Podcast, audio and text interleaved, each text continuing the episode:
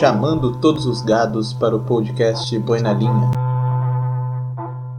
Som do Berrante tocando e mais um podcast Boi na Linha no ar. Agora o nosso episódio número 2, que hoje nós vamos falar sobre um assunto muito importante para a sociedade, não só de agora, mas para as futuras gerações que vão ter que trabalhar esse assunto. Por favor, antes da gente entrar nesse assunto, eu queria que a minha convidada se apresentasse. Por favor, Maria.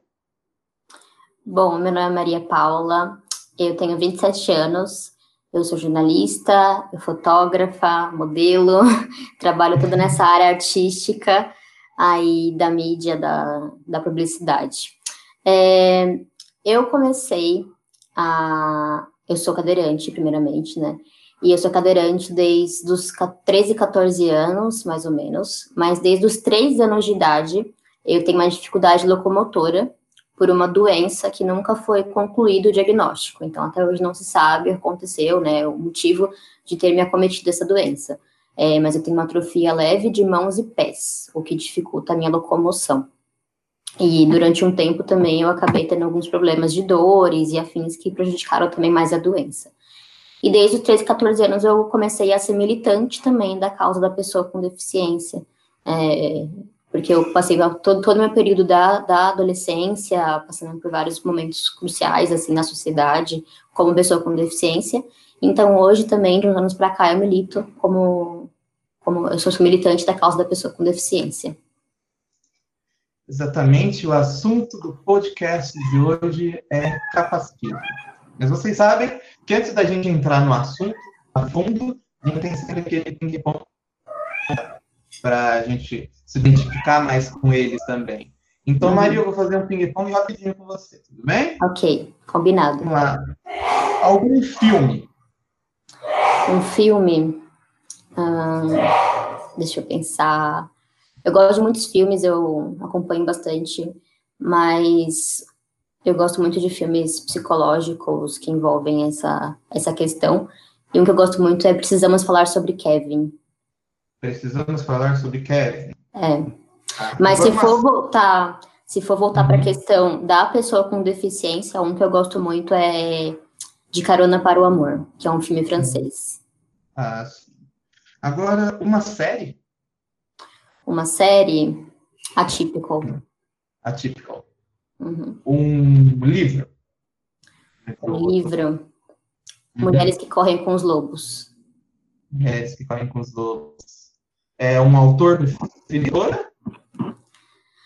Um autor preferido? É. Hum, deixa eu pensar. Eu gosto muito também, assim, da linha de suspense, então eu gosto muito do Harlan Coben. Hum, agora, um ídolo.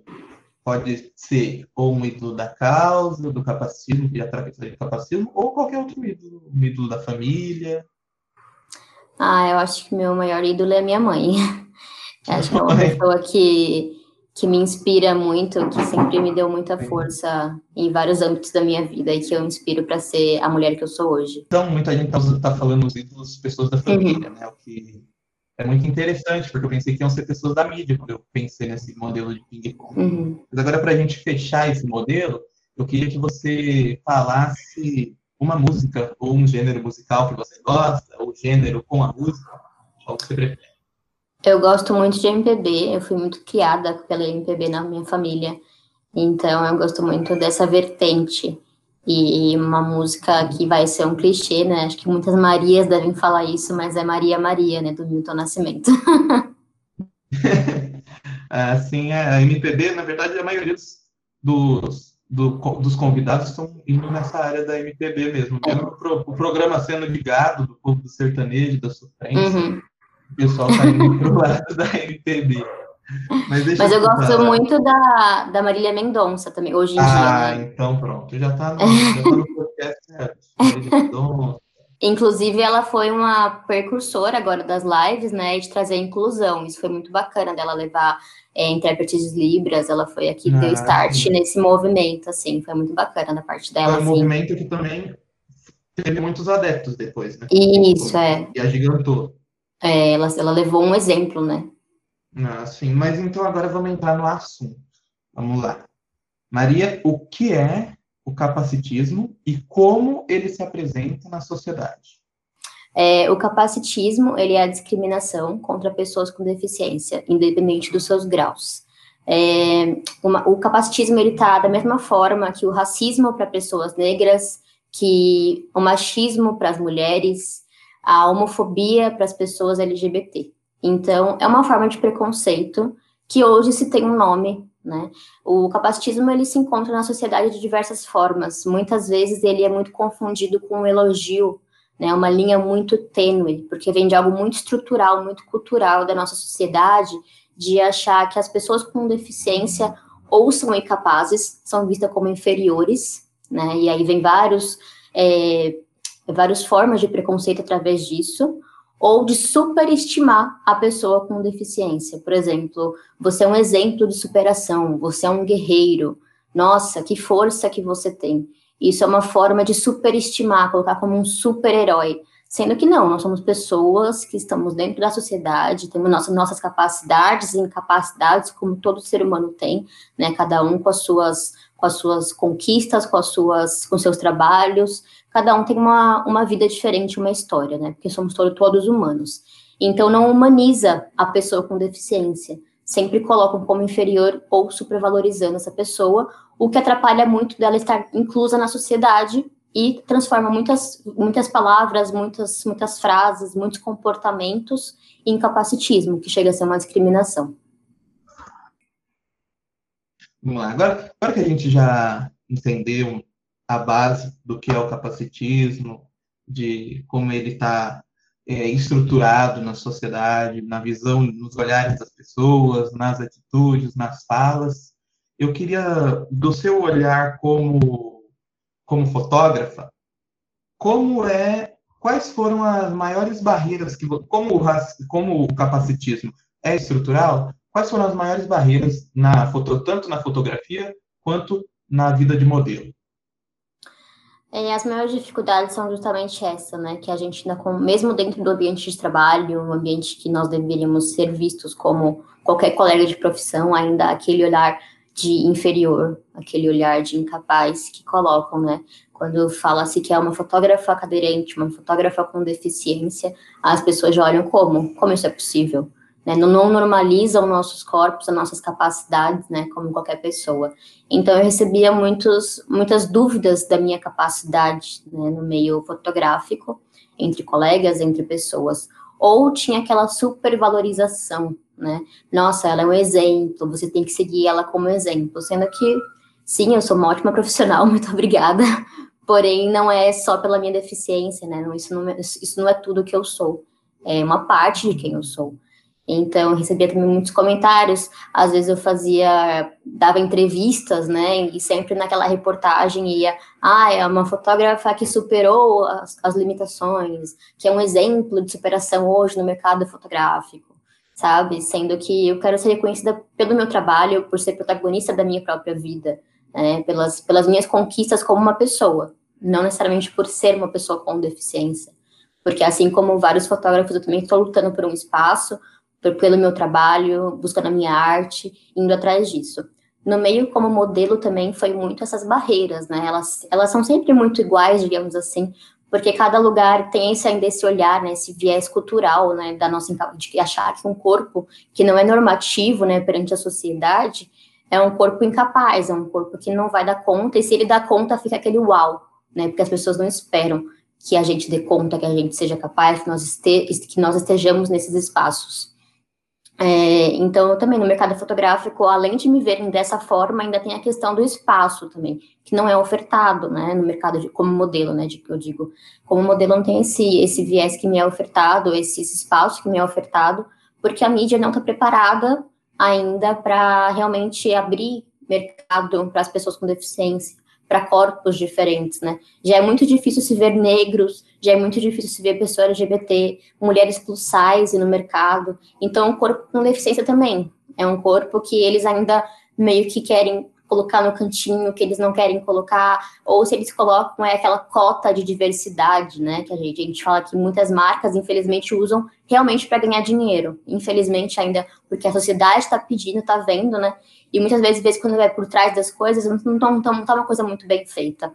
Eu, por exemplo, já cheguei a fazer um comercial, foi esse ano, inclusive, mas acabei nem divulgando, de tão frustrada que eu fiquei em relação a isso, porque parecia tudo lindo, maravilhoso, só que por trás das câmeras foi tudo errado, sabe? Era um local inacessível, ou seja, eles queriam falar sobre diversidade sem acessibilizar um local. Era uma equipe que não estava pronta para saber dirigir uma pessoa com deficiência e nem aberta para entender o corpo, né? Então era realmente assim para cumprir aquela cota que o mercado publicitário começou a exigir, né? E o público começou, começou a querer ver. Então, infelizmente, ainda rola muito isso, ainda acontece muito isso, de não estarem prontos, de querer só colocar ali na, na embalagem, digamos assim, né?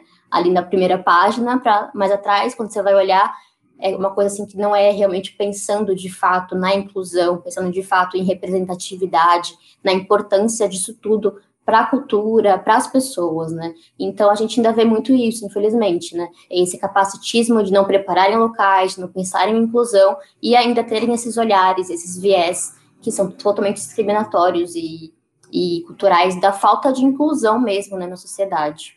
A sociedade, então eu posso falar que a sociedade ela é uma, como nós hoje temos o movimento que eles chamam nos Estados Unidos do novo movimento capitalista, que envolve diversidade, meio ambiente e também classe social. A gente pode falar que aqui e em qualquer lugar, na verdade, a gente tratar a pessoa com deficiência, no caso nós temos uma inclusão mascarada só, só para só para inglês ver, não é uma uhum. inclusão real. É isso? É, é isso. Entendendo é... mesmo. Existem lugares, existem espaços que realmente estão abertos, estão abertos a entender, a compreender esses, esses, esses viés, né? De querem realmente trazer isso para dentro de empresas, para dentro de um mercado, mas a gente fala que ainda é algo muito escasso, é algo que a gente tem que batalhar muito para abrir esse caminho, para abrir caminho para outros. Quando a gente é, fala assim, a gente abre uma porta para um, e depois vai abrindo para outros aos poucos chegarem e vindo junto, né? Ainda é uma conquista muito lenta, muito devagar. É difícil você ver no ambiente de trabalho, por exemplo, mais de uma pessoa com deficiência, né? Seja o ambiente de trabalho que for, seja o mercado fotográfico, seja o mercado publicitário, seja fotografia, ou mesmo dentro de empresas assim, digamos assim, comuns mesmo dentro de uma de um escritório jurídico, dentro de um comércio, dificilmente você vê mais de um funcionário com deficiência infelizmente. Então, realmente ainda é muito, muito poucos locais que pensam de fato, né? E quando pensam, muitas vezes ainda acabam nessa questão capitalista mesmo. É, o problema talvez seja que, assim como o racismo está tão estruturante, está tão estruturado, né? Que as pessoas não percebem também. E aí, nós precisamos, é como no mito da caverna de Platão, a gente precisa que aquele que conseguiu enxergar que está errado volte e tente, com muito custo, convencer a gente para a gente sair dessa, dessa caverna onde a gente estava e enxergar o que realmente está acontecendo. É, uma desconstrução diária, eu falo, né? Eu falo muitas vezes assim, a gente, é, pela luta, né, por estar militando na causa, por estar dentro, às vezes é muito frustrante lutar, porque parece que a gente está falando, falando, falando, falando, e ninguém está ouvindo, né? É, então a gente ainda tem essa frustração e tudo mais, mas é, a gente tem que, às vezes, parar, respirar e refletir, não, calma, porque nem todo mundo está pronto para receber informação, nem todo mundo está preparado para entender o processo, então a gente tem que falar mais uma vez, e falar de novo, e falar outra vez, porque é uma desconstrução que nem todo mundo está pronto para viver. Então é um, é um passo de formiguinha que eu falo mesmo, que a gente é conscientizar as pessoas e levar informação para elas. Sim, a conscientização, ela demora, às vezes até décadas, para uma geração que vem já conscientizada, porque é uma questão cultural. Então, até uma cultura sobre a outra demora mesmo. Mas agora, ainda falando do ambiente da fotografia, como vincular a fotografia e o empoderamento? Como é que eu vinculo essas duas coisas? É fácil? É difícil? Já são coisas que estão ali no mesmo caminho? Como vincular as é, eu falo que empoderamento é a gente conseguir se enxergar, é, entender nossas, nossas diversidades, a gente entender que cada corpo é único e respeitar nossas diferenças. É, além de respeitar a diferença dos outros, é nos respeitar também, porque cada um é diferente do outro. É, e o empoderamento na fotografia, eu vinculo muito a gente se ver, né, a gente se enxergar. É, eu, quando eu tinha 18 anos, eu sempre conto essa história, mas é porque faz muito parte da minha vida mesmo. É, quando eu tinha 18 anos, eu fiz um ensaio fotográfico a primeira vez. Fui convidada por uma fotógrafa, tudo mais, a gente combinou e eu fiz esse ensaio. E eu me vi nessas fotos a primeira vez. Eu tinha uma autoestima extremamente baixa por viver numa sociedade capacitista, preconceituosa, na adolescência isso é muito mais forte. Então, quando eu fiz 18 anos, eu ainda vinha com essa carga da minha adolescência, de, de, de bullying, de passar por alguns processos assim, de, de zombarem do meu corpo, de questionarem o meu corpo, né? E eu ter vergonha do meu próprio corpo. Então, quando eu fiz esse ensaio, eu me enxerguei como mulher, uma pessoa bonita, uma pessoa que tinha a própria beleza, a primeira vez. E quando eu falei, nossa, eu acho que eu não sou o que disseram que eu era. Eu posso ser bonita dessa forma, de uma forma diferente do que eles acreditam. Então, eu me empoderei, comecei meu processo de autoempoderamento, de empoderamento a partir daí. É, então, hoje eu falo isso, que a fotografia é você se olhar, você finalmente poder se ver quando uma sociedade inteira, às vezes, fala, fala que você não é bonito, quando você, a sociedade diz que você não é capaz de fazer isso ou de fazer aquilo, é você se olhar depois de alguns traumas, muitas vezes. Eu falo que não é uma terapia, é muito diferente, né? A gente não tá para ser terapeuta, a terapia vem em conjunto muitas vezes, né, com a fotografia. Inclusive, já, já recebi algumas clientes, né, que até terapeutas indicavam como um processo da terapia, né, para elas realmente se verem, né, porque a mulher está sempre muito sendo excluída, a mulher, as pessoas fora do padrão, são sempre muito excluídas, né, do, do, meio fotográfico, do, do mercado em si, então ela realmente não consegue se ver. Então, eu vejo isso, a gente mostrar para a pessoa quem ela é, tentar mostrar o melhor lado dela, a melhor visão que a gente tem, porque às vezes a pessoa, ela se olha no espelho, ela se vê de uma forma, mas quando você mostra o seu olhar dela para ela, ela se vê de outro jeito totalmente diferente, que ela não imaginava que ela poderia ser, né? Porque ela sempre tem aquele olhar é, crítico consigo mesma. A gente olha no espelho e a gente não fala, nossa, como eu tô bonita, olha que mulher forte, olha que mulher isso, né? A gente não olha no espelho e se, e se elogia. Então, quando a gente vê as fotos, a gente olha e fala, uau, eu sou bonita, olha essa mulher aqui. Então, você se olha de novo, com mais carinho, com mais delicadeza, né? Na, na visão do outro, que é ali o fotógrafo, no caso, a fotógrafa. Então, acho que assim, a fotografia por si só já é um, um processo de empoderamento. Quando tem um fotógrafo ali que sabe trabalhar isso junto, que tem esse olhar com carinho para os processos da vida da, da, pessoa, por entender que muitas vezes ela não se viu durante a vida dela, ou criticaram ela durante a vida, e ele vai saber trabalhar ainda melhor isso para poder empoderar essa mulher, essa pessoa. Assim, inclusive, né, não só para um processo de empoderamento que não acontece só também com, com são, acontece esse empoderamento com pessoas que também são fora do padrão, que é o uhum. padrão social, né? Não um padrão, não existe um padrão, mas esse padrão que a sociedade afirma ter, infelizmente geram problemas até de saúde mental nas pessoas que que são excluídas é, por causa do, da aparência, ou é, até por questões que nós iremos tratar aqui também, gordofobia, aí geram uma série de problemas psicológicos e a fotografia, esses, até o autorretrato, eles ajudam a você começar a trabalhar isso junto com a terapia, eles vão dando uma sustentação para que você consiga realmente seguir e superar essa fase que a gente nota que é só o olhar da sociedade, para a gente também conseguir se avaliar, uma autoavaliação para que a gente realmente consiga controlar a nossa vida, porque isso é como se alguém tivesse roubado a nossa vida, esse ato de, da exclusão social. Esse controle da vida também é levado através da fotografia, como você bem falou. Eu vou falar uma frase que você disse no IGTV. 78% das mulheres brasileiras não estão satisfeitas sexualmente e as pessoas com deficiência são vistas como assexuais. Como é tratar sexualidade, que já é um tabu social, e vincular essa sexualidade com uma luta capacitista? Anticapacitista, na verdade, né? É, bom, que nem você falou, como você mesmo falou, é, o sexo já é um tabu na sociedade, já é algo que, principalmente visto pela mulher, né? eu, como mulher, falar sobre sexo, falar sobre isso, ainda é um tabu ainda maior. Porque para homem, a liberdade sexual foi já existe há muito tempo. Para a mulher, ela veio de forma recente e, mesmo assim, ainda é criticada. É, então, para a pessoa com deficiência, isso vai num outro viés ainda maior. Por quê? Porque a pessoa com deficiência é realmente vista como uma pessoa assexual ou assexuada, porque as pessoas é, meio que infantilizam a pessoa com deficiência. Se não infantilizam, colocam nesse viés de superestimar, né? Que vira um herói, vira no herói, vira um símbolo, né? E um símbolo, geralmente, como os anjos, são assexuados. Né? Então, as pessoas acreditam que aquela, que aquela pessoa não é capaz de ter, uma, de ter malícia, digamos assim, que não é capaz de ter, tesão, de ter desejos, né? Que realmente existem, como para todo mundo existe.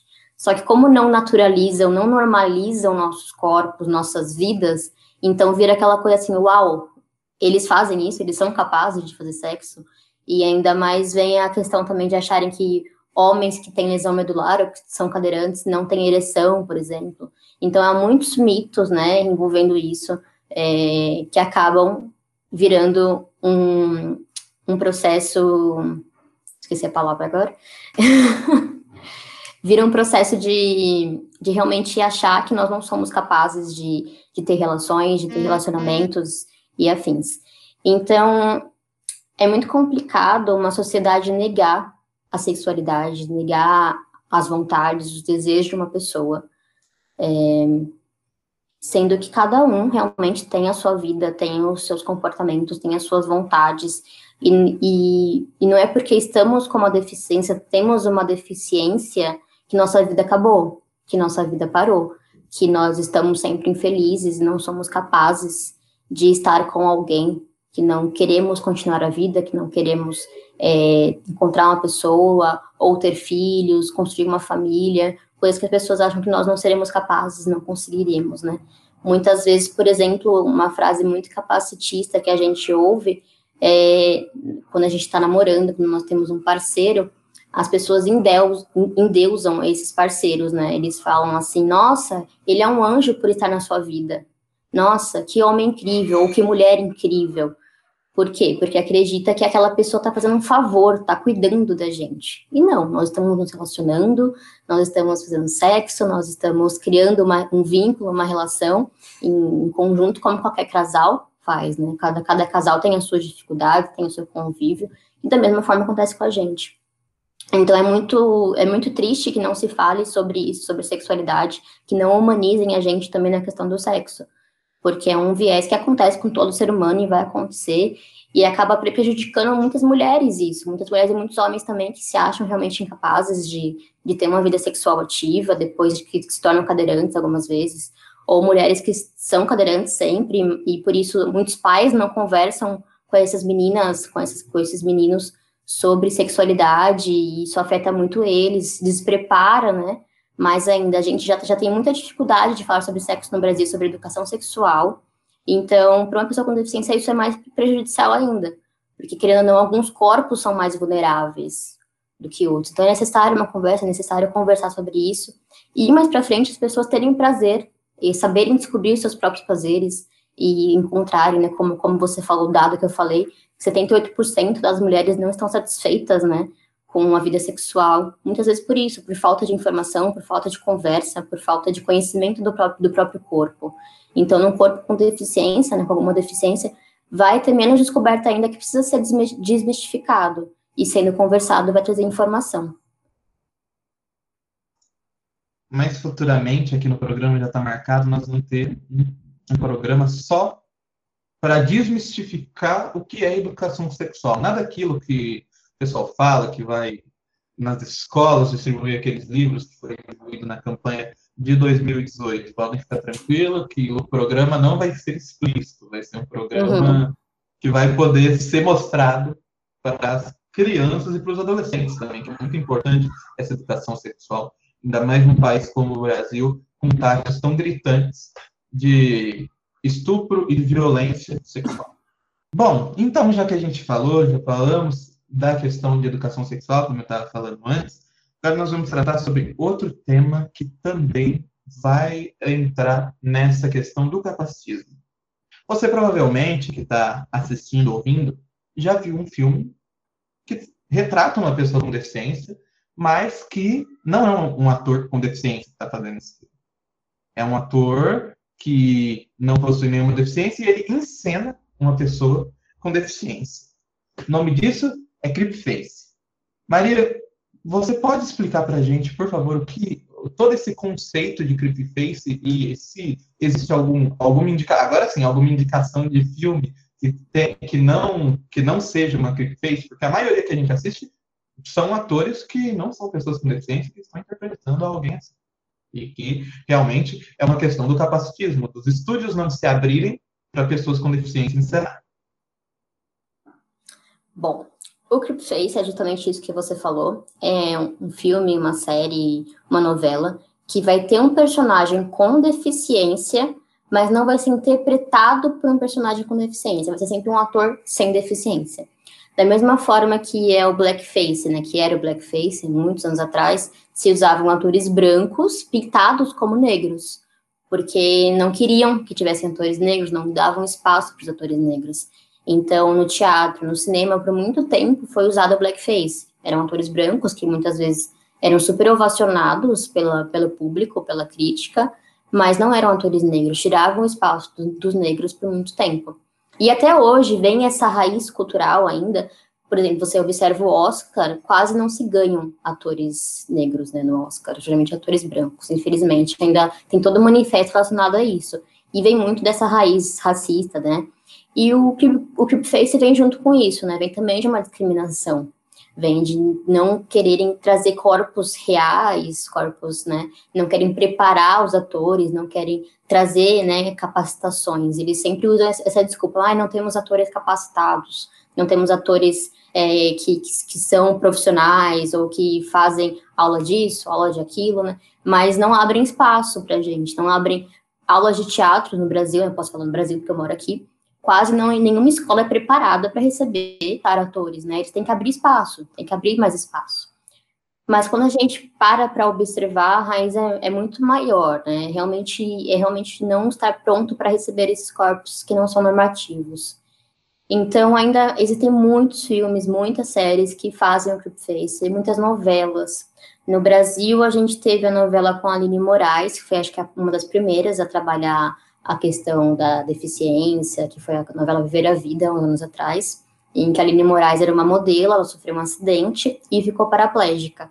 E foi a primeira vez é, que, eu, que eu me recorde que teve o creep face, porém naquela época ainda não se falava sobre isso, ainda era algo é, muito novo, mas mesmo assim, todavia, entretanto, porém, é, eles colocaram uma atriz, que é, foi a Tabata Contre, uma atriz incrível, que foi a primeira atriz com deficiência do Brasil. Eles fizeram questão de trazer a Tabata Contra para trabalhar. Então, mas ainda assim, ainda não se colocam muitos espaços como esse. É, sempre quando a gente vai ver uma novela, um filme, é, são atores sem deficiência. No Oscar mesmo, né, entrando nessa questão do Oscar, assim como acontece dele ser racista, ele também é capacitista, o Oscar, porque já foram premiados 25 atores sem deficiência atuando como deficientes. Ou seja, foram 25 Oscars que poderiam ser de atores com deficiência. Eles estavam falando de nós, mas não tinha a gente ali. Eram sempre atores que não tinham deficiência e muitas vezes nem tinham noção da nossa realidade, nem tinham é, inclusão de fato, não existia nem sequer alguém que eles tivessem realmente um contato ali para fazer uma consultoria, para entender toda a realidade, muitas vezes.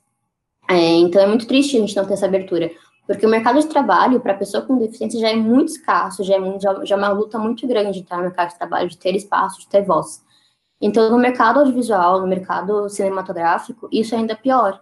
Porque eles sempre, muitas vezes, estigmatizam justamente por não colocarem pessoas como nós. Então, cria-se papéis que não são reais de fato, ou que são capacitistas, que trazem comentários, que trazem personagens que, que trazem uma visão totalmente errônea da realidade, né, da, da, nossa vivência. Então, isso vai criando uma problemática cada vez maior, além de tirar o espaço, além de quererem colocar pessoas sem deficiência, aliás, é, sem deficiência nos papéis, eles ainda também colocam pessoas sem deficiência que não têm a visão do, da inclusão de fato, que vai prejudicar toda uma informação que vai ser levada para o público. Então, além de ter o papel de tirar esses espaços, ele ainda tem o papel de comunicadores. que erram completamente. E isso é muito triste, porque vai levando toda uma bola de neve que vai sendo criada. Então, o Creepface é isso, e é uma coisa que a gente, gente é, é, muito nova aqui no Brasil. Realmente, provavelmente, quem vai ouvir, provavelmente não conhece mesmo. É, poucas pessoas estão conhecendo agora, algumas pessoas. Eu mesma conheci há pouco tempo, antes de falar sobre isso. É, mas lá fora do país já está vindo um movimento bem grande. Inclusive, o New York Times chegou a fazer uma reportagem super completa sobre a questão, porque eles estão realmente fazendo uma, uma, muita manifestação, lá a militância é muito ativa, né, de PCD, de pessoa com deficiência, então eles estão muito ativos lá em relação a esse tema. E uma coisa que nessa reportagem falou, e também é um fato, né, que eu falei já também durante alguns, alguns debates que eu tive em relação a isso, é que além de tirarem nossos espaços, né, por sermos pessoas com deficiência e atores, tirarem nossos personagens, digamos assim, eles ainda também não nos abrem outros papéis, porque a gente, a gente não precisa só interpretar a pessoa com deficiência, a gente pode interpretar um, uma mocinha, um vilão, um bandido, sabe, qualquer coisa assim, é, que está no, no, nosso viés, que nós nos formamos para isso, mas não colocam nem para esses papéis, nem pequenos personagens. Então ainda é um momento que a gente está começando a lutar para falar sobre isso que a gente veio lutando muito para falar sobre representatividade, para colocar em papéis, para falarem mais disso. A gente começou a conquistar, mas agora é hora de falar disso. Beleza, colocaram é, os personagens, mas cadê as pessoas de fato que deveriam estar ali? Então a gente está começando a lutar agora por isso. Bom, antes da gente ir para os finalmente da entrevista, eu só queria dar dois fatores tristes envolvendo a área do direito da área que eu estudo. Até 2002, o Código Civil brasileiro considerava as pessoas com deficiência incapazes, incapazes de agir juridicamente. Após o estatuto, após um grande trabalho internacional e depois internacional na Câmara dos Deputados, foi que as pessoas com deficiência começaram a ter realmente seus direitos garantidos. Mas um fator ainda mais triste é na questão dos advogados com deficiência visual o Conselho Nacional de Justiça, que é o órgão que solta resoluções, é, na última, desde 2009, nós temos as petições online, para que não se peticione em papel. E o Conselho Nacional de Justiça, primeiro, não tinha deixado o site do PJE com auxílio para as pessoas com deficiência visual. É, não existia nenhuma, nenhuma acessibilidade. Aí, o CNJ, em 2000, a partir do ministro Ricardo Lewandowski, com uma liminar, fez com que a advogada Débora Prates, do Rio de Janeiro, conseguisse peticionar em papel. Mas o CNJ fez o quê? Falou que ele daria garantias que terceiros iriam ajudar esses advogados. O problema é, agora na pandemia, essa resolução ainda perdura. Como esses terceiros entraram nas casas dos advogados para peticionar? Felizmente, o CNJ, falei que era uma notícia triste, o CNJ não se posicionou sobre isso, o CNJ é, falou que não irá tratar esse assunto, então você já tem mais uma exclusão do mercado de trabalho, que é o mercado de advocacia para os deficientes visuais. Fica a nota, CNJ, Brasil, para vocês verem que realmente essa questão de inclusão não está sendo levada a sério nesse nosso país. E falando de país, Maria, para você tem a possibilidade de existir um país inclusivo? Bom, é, o único país que eu viajei para fora foi o Chile, então eu não posso falar muito sobre vivências em outros países. É, aqui no Brasil, eu confesso que eu não tenho esperança enquanto eu estiver viva. Eu acho que vai ser uma colheita que a gente vai ter muito lá na frente, e eu estorço muito por isso, torço para talvez é, filhos, é, netos de outras pessoas consigam ter essa acessibilidade, que tenham um mundo mais inclusivo, com uma visão mais humana em relação às pessoas, é, de todo, todos os tipos de corpos. É, inclusive de estrutura também, o Brasil teria que mudar em diversos níveis para realmente ter todo, toda uma acessibilidade, né? O país todo é muito inacessível, quando você viaja aqui pelo país, você observa isso, você vê o despreparo, né? tanto dentro de, de locais turísticos, quanto muito em hotéis também, não tem equipe preparada para receber pessoa com deficiência. São pouquíssimos, eu posso até contar nos dedos, assim, quais eu já conheci, quais eu já eu vejo que são acessíveis, e são muito poucos. É, acessíveis, assim, de fato, né, com uma equipe preparada também, porque não basta só colocar um banheiro acessível, uma rampa, né, tem, tem que ter também uma equipe preparada, né? Tem que ter uma equipe pronta para receber essa pessoa. É, o que eu já vi, já conheci né, de países, já conheci assim, né, por, por, por ouvir de amigas que já viajaram, por, por, por ler sobre, o Canadá é muito acessível, dizem que ele é muito inclusivo para receber diversas pessoas. Muitas amigas minhas que já foram para lá, pessoas que eu conheço que já foram para lá, falam que não existe esse olhar capacitista que a gente encontra na rua. É, o mercado de trabalho é muito mais preparado, tem vários é, tem, tem, tem, vários vários âmbitos que são muito prontos, né, mais inclusivos do que aqui no Brasil, por exemplo. Então, eu acredito que sim, eu acho que se realmente o Canadá for, for, essa visão que realmente me trazem, né, for realmente como de fato me contam, eu acho que ele é um país muito inclusivo, mas com certeza quando a gente vive, talvez a gente encontre um problema ou outro, mas eu acho que vai existir sim um país muito mais inclusivo, muito mais, muito mais, mais preparado. Eu estava assistindo um documentário sobre a luta de, de inclusão nos Estados Unidos, né? A, a, militância PCD lá fora.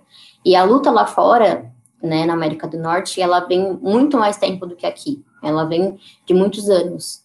É, aqui a luta mesmo, ela já existe há algum tempo, mas ela sempre foi muito solitária, né? Era um lutando aqui, outro lutando lá. Então, uma coisa não era uma união de fato, né? Era muito difícil ter essa união até vir esse processo de rede social, de internet, que a gente foi se unindo cada vez mais, mesmo distantes. Mas lá fora, não, eles já sempre se uniram desde a década de 70. Já vinha um movimento né, de união, teve manifestação, é, tem muito, tiveram muitas lutas lá desde, desde a década de 70. Então, eles acabaram conquistando as coisas um pouquinho mais cedo, algumas coisas acabaram refletindo aqui também, mas lá está um processo um pouco mais avançado. Então, acredito que lá Logo, deve se acontecer realmente ter uma inclusão de fato, e realmente espero. Quem sabe um dia eu mude para lá.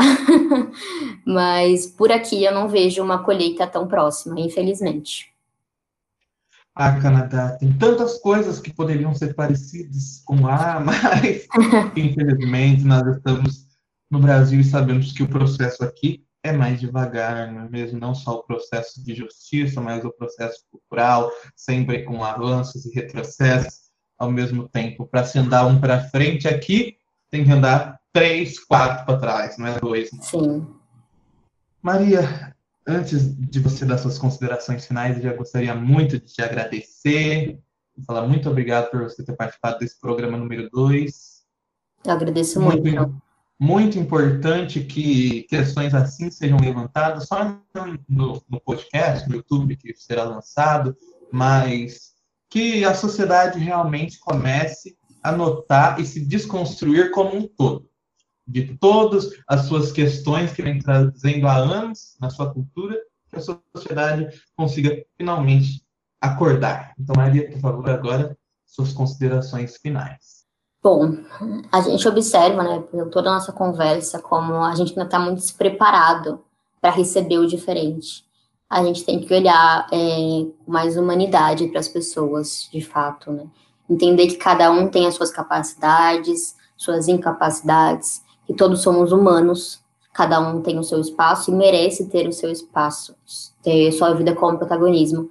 E é necessário que a sociedade ofereça mais espaço também em ambientes de trabalho, em ambientes midiáticos, em publicidade, que a, que a mídia, que a parte de comunicação leve mais informação às pessoas. Eu falo que é a informação que vai mudar o mundo, é a informação. Porque a acessibilidade, ela não é só a acessibilidade física, ela não é, a inclusão não é só uma coisa física, é uma coisa que antes de, de virar físico, vem, vem da nossa mente.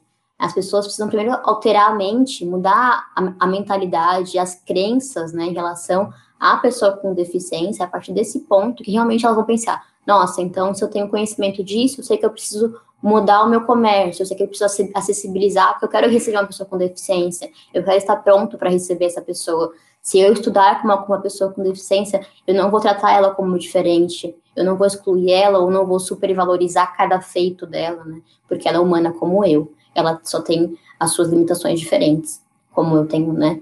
Então, entender essas limitações e respeitar essas limitações. Então, eu acho que é isso, a gente começar a repensar o, a, nossa, a nossa cultura, repensar os nossos, os nossos olhares em relação ao outro. E conhecer, né? Sair da bolha.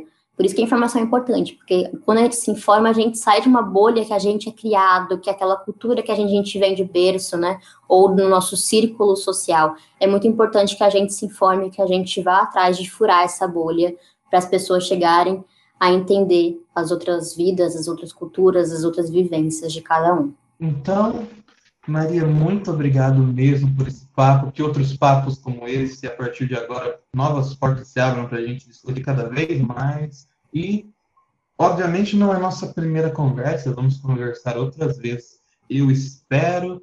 Foi muito legal ter você muito aqui para debater, debater não, mas para ensinar a gente esse tema que é para mim mesmo é um tema novo que eu enxerguei há pouco tempo, quase um mês, e que eu senti a necessidade de também trazer para cá. Tá muito bom? obrigada, Gabriel. Fiquei muito feliz pelo convite. Espero que todo mundo e você tenham ouvido, né, para se desconstruir mesmo. Eu acho que todo mundo está aqui para aprender junto. Então, que a gente, a gente se desconstrua passo a passo cada vez mais. E muito obrigada pelo espaço. Com certeza. Então, agora vocês estão aí escutando, porque quem está assistindo, infelizmente, não vai ter esse prazer. Escutem agora na voz do Milton Nascimento, Maria Maria, a música do convidado.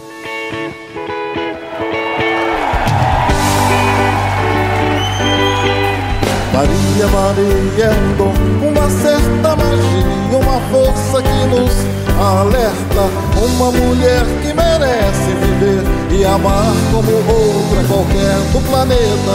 Maria, Maria é o som, é a cura, é o suor, é a dose mais forte e lenta de uma gente que ri quando deve chorar e não vive, apenas aguenta.